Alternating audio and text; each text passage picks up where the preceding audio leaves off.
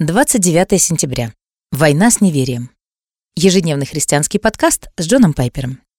А кроме всего, возьмите щит веры, которым вы сможете погасить горящие стрелы дьявола. Ефесянам 6, 16, 17 НРП.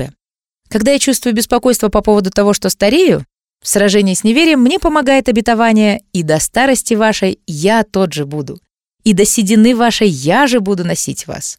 Я создал и буду носить, поддерживать и охранять вас». Исайя 46.4.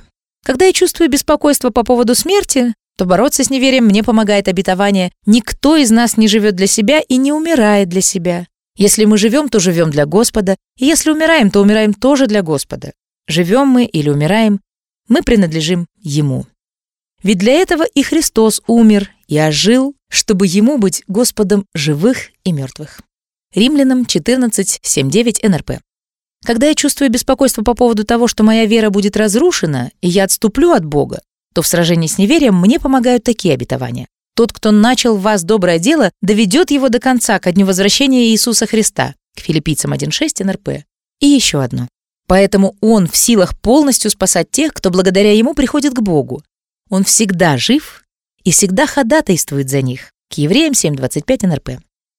Я приглашаю вас присоединиться ко мне в этой битве. Давайте начнем войну, но не с другими людьми, а с нашим собственным неверием.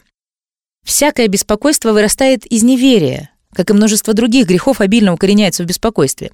В 17 стихе 6 главы послания к Ефесянам Павел пишет о духовном мече, которым является Слово Божие. А в 16 стихе про щит веры, которым вы сможете погасить горящие стрелы дьявола.